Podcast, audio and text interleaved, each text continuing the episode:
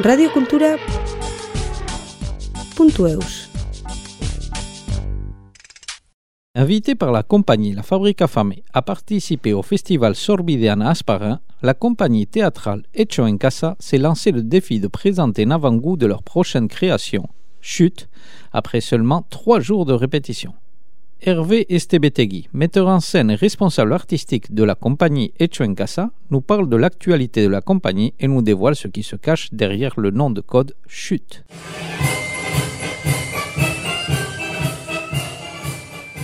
La mission des artistes, elle est surtout pas de plomber les gens plus qu'ils ne le sont.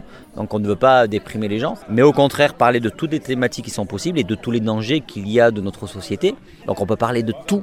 Par contre, il faut le faire avec beaucoup d'élan, beaucoup d'entrain, beaucoup de vitalité, beaucoup d'humour, beaucoup de décalage. Même si on va parler d'une dictature, d'une maladie, d'un cancer, etc. Peu importe des sujets. Mais malgré tout, derrière, il y a comment on rebondit face à tout ça et comment on a une force de vie. Si je veux marquer un but avec la tête, le ballon s'envole. Il est tellement léger qu'on dirait un oiseau. Tant mieux. Comme ça, tu n'auras pas mal à la tête. Bonjour, donc je suis Hervé Estebetegui, responsable artistique de la compagnie Etchuen Casa et metteur en scène. Compagnie Etchuen Casa, qui veut dire fait maison euh, en espagnol, est une, une, compagnie qui est implantée sur la ville d'Anglette, au Pays Basque, depuis de nombreuses années maintenant. Et nos principales missions, ça va être la diffusion des spectacles, la création et la médiation. Et donc on fait tout un travail à la fois sur le territoire et à la fois aussi on s'exporte en dehors du territoire sur plusieurs propositions de spectacles euh, que nous avons dans un catalogue. C'était le jour de l'anniversaire de Pedro. Il venait de recevoir un ballon de foot comme cadeau. Papa, je préfère un ballon en cuir blanc et noir comme ceux des footballeurs professionnels, ¿cachai Pedro, chut, silencio. Je voudrais écouter la radio avec ta mère. Porfa, mi amor. Nous travaillons effectivement sur plusieurs langues, donc évidemment le français, la langue principale, mais également comme la compagnie elle a été créée avec Viviana qui est chilienne euh, et que nous dirigeons la compagnie tous les deux, nous travaillons sur l'espagnol aussi, le chilien avec des auteurs d'Amérique latine. On travaille évidemment par rapport au territoire sur la langue basque avec des projets à venir aussi et des reprises, et puis sur le gascon occitan depuis euh, peu de temps aussi. Donc on essaye de mélanger ça, et c'est vrai que ce rapport de langues, de différentes langues, c'est quelque chose qui nous anime euh, au quotidien.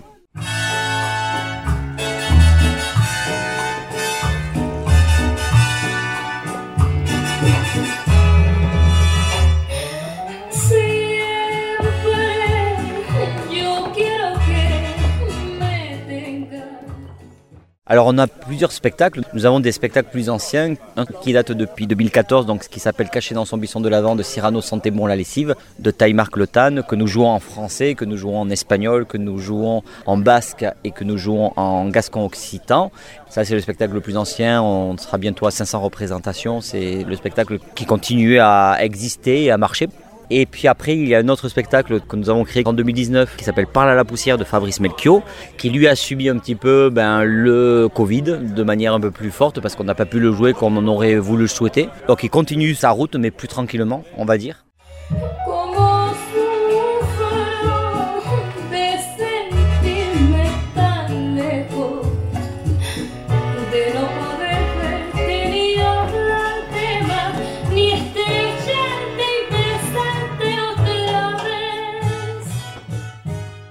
Ensuite, nous avons un cycle de création qui comprend trois spectacles. Bac, qui sont trois formes courtes qui sont sous forme de déambulation, trois récits de femmes. Ensuite, nous avons le spectacle Parfois j'aimerais avoir une famille comme celle de la petite maison dans la prairie, qui là déjà est un travail sur l'Amérique latine d'un auteur argentin et qui est une création très récente, très déjantée, très belle proposition aussi. Et puis la dernière création, c'est Blanche, voilà que nous avons créé à l'intérieur et en espace public. Et tous ces spectacles-là, la saison prochaine, vont continuer euh, à jouer, vont continuer à tourner. Donc ça fait quand même pas mal de choses. Pourquoi est-ce que vous écoutez toujours cette radio qui grésille et pleine de bruit? Parce que ce qu'elle dit est intéressant. Parce que ce qu'elle dit est important. Et qu'est-ce qu'elle dit? Des choses sur nous, sur notre pays. Sur le Chili? Quelles choses Des choses qui arrivent. Finalement, je me dis qu'en tant qu'artiste, je suis pas un si bon lecteur que ça. Forcément, évidemment, je lis, mais euh, je suis surtout habité par des auteurs, par des romans, par des livres euh, depuis des années. Ils me suivent. Et puis à un moment donné, dans mon travail de metteur en scène, euh, je sens que tout d'un coup, cet auteur ou, cette pièce ou ce texte tape à la porte et a la nécessité de sortir. Et donc voilà, il y, a- tellement une liste longue derrière que j'essaye de, ne pas trop lire pour pas que ma liste se rallonge, parce que finalement la vie passe et, et qu'on ne pourra pas tout faire. Alice Ma mère faisait des signes bras en l'air, comme une nageuse imprudente qui prend tout à coup conscience qu'il y a un risque de noyade. Alice Alice Alice Comme il fait froid, pluvieux et triste gris dans toutes les villes du nord de l'Europe occidentale. disait mon père. C'est un peu une déformation professionnelle. Je ne peux pas lire quoi que ce soit sans penser à sa mise en scène, à le visualiser. Et parfois je lis des choses, j'ai aucune image, il n'y a rien qui arrive, qui se concrétise. Mais par contre, euh, et pour beaucoup de textes ou beaucoup de choses, j'ai des, pour moi des, comme des visions, des choses qui m'appellent. Et à partir de là, il y a peut-être c'est un détail, une chose, deux, trois ou quatre choses, mais qui me donnent envie après de le mettre en scène. Parce que moi vraiment, mon boulot principal, c'est ça, c'est vraiment de, mettre en scène des textes écrits. Il n'existe rien à part ce texte-là. Parfois même le texte n'existe pas. On fait des commandes d'écriture aussi à des auteurs sur des thématiques.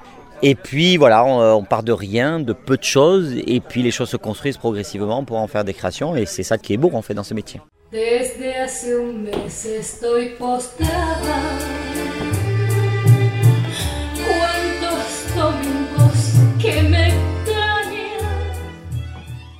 D'abord, je dirais, c'est un rapport au désir. Un rapport au désir d'un texte, d'une thématique, euh, voilà, il y a ça. Et puis après, un rapport de désir de travailler avec des personnes. Parfois, il y a un texte qui m'intéresse, où j'ai un désir, mais j'ai pas, je sens que j'ai pas les interprètes ou les personnes qui sont là au bon moment, au bon endroit, euh, et donc j'attends. Et puis, il y a des choses qui se présentent, des gens qui arrivent euh, et qui permettent effectivement de pouvoir voilà, aligner les planètes quelque part entre le désir du texte, le désir de travailler avec telle personne et de me dire c'est le moment de pouvoir travailler à ce moment-là avec ces gens-là. Donc c'est une combinaison de plein de facteurs qui permet de se dire ok, on va vraiment euh, tenter cette création-là. En sachant que souvent on part toujours sur un temps de recherche où je dis aux acteurs, euh, aux actrices, c'est une recherche. Il y a un spectacle qui va sortir de ça ou pas. Il faut accepter les règles du jeu quelque part. Mais très souvent, quand on entame une recherche, il y a le désir qui arrive très vite et très souvent, ça finit par une création. Donc j'essaye quand même un petit peu de me freiner.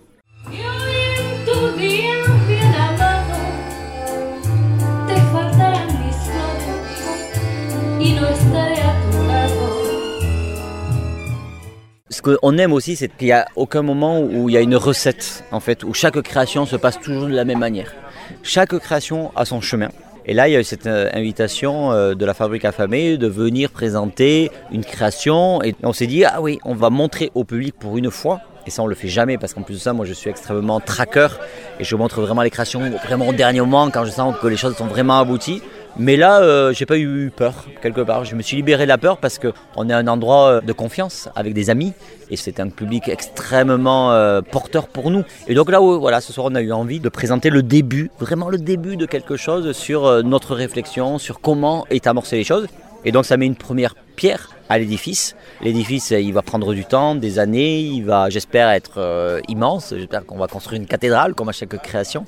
Mais euh, aujourd'hui, ce qui s'est passé, ben, pour moi, c'est quelque chose d'important. Voilà, parce qu'il y a eu cette rencontre avec le public et que c'est la première fois qu'on aborde une création de cette manière-là. Et donc, comme toute première fois, ben, c'est génial. Après avoir été livreur de matelas, boxeur, déménageur, figurant dans des films, homme sandwich et Père Noël dans les rues d'une grande ville, artisan menuisier, artisan boulanger, artisan charcutier, affûteur de couteaux, rempailleur de chaises, coursier, concierge, caissier, chauffeur de taxi, réparateur de cycle. Mon père allait ramasser des noisettes dans le Lot-et-Garonne. Disons qu'effectivement, maintenant, on a du mal euh, à se projeter sur un spectacle, sur une création, pour ne pas être sur une création de plus. On se projette en fait maintenant sur des cycles de création qui sont sur des thématiques euh, similaires, qui résonnent, qui font écho les, les unes avec les autres. Et donc là, effectivement, on s'est pas dit on va présenter le début d'une pièce avec deux jours de répétition, on s'est dit on va présenter le début de trois pièces. Y a pas moyen Avait coutume de dire mon père en refermant non sans difficulté le coffre de notre vieille Mercedes Break. J'ai tout bien rangé. Va le dire à ta mère, y a pas moyen d'en rajouter. C'est une voiture qui rétrécit, c'est pas possible. avait dit ma mère, comme à chaque fois quand elle montait à l'avant du véhicule, tandis que je trouvais une place minuscule entre les couvertures et les cartons. Au niveau de la thématique, et pour l'instant, il y a un titre générique qui s'appelle Chute. Ça raconte euh, l'histoire d'un cascadeur qui se casse toujours la gueule, donc il y a ce rapport à la chute. Et puis, donc on se rend compte qu'il a une tumeur à la colonne vertébrale, une bête rave, comme il dit, qui lui pousse, et donc il est condamné. Et que, alors que lui, il a un rêve de liberté incroyable. Il y a une métamorphose, une vraie métamorphose euh, qui va se créer en lui et, pour lui. Donc euh, comment appréhender ça? Donc il y a une chute effectivement pour lui très forte qui est la, chute et le lien avec la maladie. Donc ça c'est le texte de Mathias Malzieu, euh, La métamorphose en bord de ciel. Et La métamorphose en bord de ciel de Mathias Malzieu est un roman qu'il a écrit il y a de nombreuses années. Et donc il faut effectivement faire une adaptation théâtrale. Parce qu'il y a beaucoup de descriptifs, enfin, il, y a, un travail d'adaptation qui est certain. En les tordant un peu, j'obtiens des armatures pour mes ailes. Après avoir collé les plumes sur les tiges de métal, je les scotche sur mes bras en essayant d'éviter les hommes trop poilus. Mais il faut beaucoup, beaucoup, beaucoup plus de plumes La deuxième pièce, c'est la rédaction d'Antonio Scarmeta, qui est un livre euh, jeunesse qui parle de la dictature chilienne. Et donc là, on va faire une commande d'écriture, un dramaturge euh, chilien qui s'appelle Luis Barrales, qui va raconter bah, la dictature hein, à cette époque au travers des enfants et comment à ce moment-là il manipule les enfants pour justement essayer de pouvoir identifier euh, la résistance hein, euh, et les, gens qui font de la résistance durant cette dictature. Donc euh, sujet fort, mais pour nous les sujets forts on les traite toujours d'une certaine manière qui permet de pouvoir s'envoler en fait, puisque le thème c'est ça, c'est la chute, mais c'est surtout l'envol en fait quelque part. Du général Augusto Pinochet pour inviter les enfants de toutes les classes de cette école à écrire une rédaction. Titre de la rédaction. Ce que fait ma famille en rentrant le soir. Et puis euh, la troisième euh, pièce, qui est, là est vraiment une pièce écrite de Sylvain Levé, qui parle effectivement de l'exil chilien, donc les gens qui ont fui leur pays à cause de la dictature et qui sont venus en France, et comment ils s'intègrent ici. Cette Mercedes, c'est un vrai tape-cul. C'est pas de sa faute, je t'ai dit C'est qui alors C'est pas la voiture, je t'ai C'est dit qui alors La route La route C'est la route qui est mauvaise Ah, c'est pas nous, c'est les autres. C'est la route qui est mauvaise, je t'ai dit Là, quand tu dis ça, C'est pas la voiture tu as tout dit. De la même manière, ça fait forcément écho aujourd'hui avec la Syrie, euh, comment on les accueille, euh, combien de temps. Donc cette famille essaye de trouver des boulots, le père essaye de trouver des boulots, ils n'arrêtent pas de déménager. Et la gamine qui s'appelle euh, Alice pour le moment parce qu'elle a choisi un prénom euh, français euh, pour le moment parce qu'elle n'a pas trouvé son identité. Quelque part, elle n'a pas trouvé sa terre, elle ne sait pas où elle habite, elle ne sait pas qui elle est. Et à ce moment-là où, où elle a besoin de se construire, eh bien, elle n'arrête pas de, de changer, donc elle ne peut pas créer de relation ni avec ses camarades ou avec Gabin, son amoureux. Voilà, elle doit partir tout le temps. Et donc, comment elle, elle vit cette situation-là, elle, d'exil? T'es belle. Déjà ta mère est belle, mais toi t'es encore plus belle que ta mère. Merci. De rien, on s'embrasse? Pas encore. Pas de problème, c'est la fille qui décide. Ton prénom, c'est comment? Gabin, comme Jean. Tu connais Jean Gabin? Deux hommes dans la ville, le clan des Siciliens, radial sur la chenouf, un singe en hiver, la traversée de Paris, touchez pas au Grisby, la bête humaine, quai des brumes, et Jean Valjean dans Les Misérables. Quelque part aussi, dans le thème générique un petit peu de toute cette pièce-là, c'est ce rapport à l'exil. L'exil intérieur, l'exil géographique. Et c'est pour ça qu'on on a eu cette idée, effectivement, de faire une maquette déjà d'une scénographie qui pourrait être l'envers de décor d'un studio de cinéma hollywoodien, où tout d'un coup on a de l'autre côté tout ce qui se passe. Évidemment, les États-Unis ont joué un rôle important dans la dictature chilienne, et, et toute la lumière que nous on ne verrait pas, mais de voir justement l'arrière du décor, tout ce que l'on ne voit pas, et comment tous ces gens sont inadaptés forcément à une société. Parce que Tom et Emma Tom, il n'est pas adapté à la société, parce que la société ne lui convient pas, parce qu'il est tout d'un coup, il y a une marginalité qui se dégage de lui, ou effectivement comment on peut résister pour ne pas s'adapter à une dictature. Papa, Oui, est-ce que tu es contre la dictature? Oui, bien sûr. Et moi aussi je suis contre la dictature? On ne peut pas dire ça. Pourquoi? Les enfants ne sont contre rien. Les enfants sont simplement des enfants. On essaye de créer toujours des spectacles qui questionnent les choses. Alors malheureusement, en tant qu'artiste, on n'a pas la possibilité de donner des solutions, mais en tous les cas de poser des questions. Pour moi, le meilleur spectacle, c'est quand tout d'un coup on reçoit des émotions pendant la représentation et qu'après, à la suite de ça, on se pose quelques questions. Donc nous, on a vraiment cette envie d'avoir un théâtre à la fois politique et poétique, mais les deux doivent vraiment cohabiter ensemble, où à la fois on se pose des questions sur la société, sur notre devenir, sur l'être humain, et à la fois euh, de manière euh, joyeuse, ludique, euh, décalée. Des soldats sont venus. Ils ont emmené le papa d'Antonio. Je sais. Le papa de Pedro prend son fils dans ses bras en lui caressant la tête. Ils l'ont emmené dans une jeep, comme celle qu'on voit dans les films. Tu crois qu'il va passer à la télévision? Qui? Le papa d'Antonio Non. La mission des artistes, elle est surtout pas de plomber les gens plus qu'ils ne le sont. Donc on ne veut pas déprimer les gens, mais au contraire parler de toutes les thématiques qui sont possibles et de tous les dangers qu'il y a de notre société. Donc on peut parler de tout Par contre, il faut le faire avec beaucoup d'élan, beaucoup d'entrain, beaucoup de vitalité, beaucoup d'humour, beaucoup de décalage pour que les gens ressortent là avec de l'espoir et l'envie de continuer et, et l'espoir en fait tout simplement qu'on essaie de donner à tout le public, même si on va parler d'une dictature, d'une maladie, d'un cancer, etc. Peu importe des sujets. Mais malgré tout derrière, il y a comment on rebondit face à tout ça et comment on a une force de vie. Le monde a changé. Une odeur de soupe de cantine et d'éther remplace les exhalaisons de l'hiver. Le bitume est devenu linoléum. Des blouses blanches aux gestes mécaniques hantent les lieux. Bienvenue au service de cancérologie Un rêve, euh, je dirais que c'est de pouvoir continuer à faire ce métier dans des bonnes conditions, de pouvoir continuer à créer en toute liberté. Voilà, j'ai envie de dire ça, euh, de le poursuivre et d'aller plus loin, à la fois dans la réflexion et à la fois dans ce rapport poétique et de pouvoir effectivement encore déployer ses ailes à l'image de, Tom euh, et ma Tom pour pouvoir euh, continuer à s'envoler et pouvoir essayer de donner toujours plus de plaisir au public. Et quand il y a des relations, comme on peut en, en voir à certains moments, pour nous, ça nous nourrit en fait énormément. C'est-à-dire qu'on se rend compte que la mission qu'on a d'être artiste, quand tout d'un coup elle est partagée avec un public et que tout d'un coup il nous renvoie ça, on se dit waouh. Enfin, on n'est pas non essentiel, on est essentiel. Et ça, c'est quelque chose que mon rêve, ça serait de comprendre que la culture, comme l'éducation, comme la santé, sont des notions essentielles et que c'est ça qu'il faudrait vraiment mettre au- au-dessus euh, de nos politiques euh, actuelles.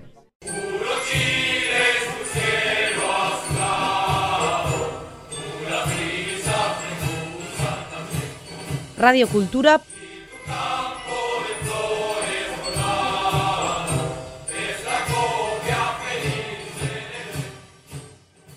www.eus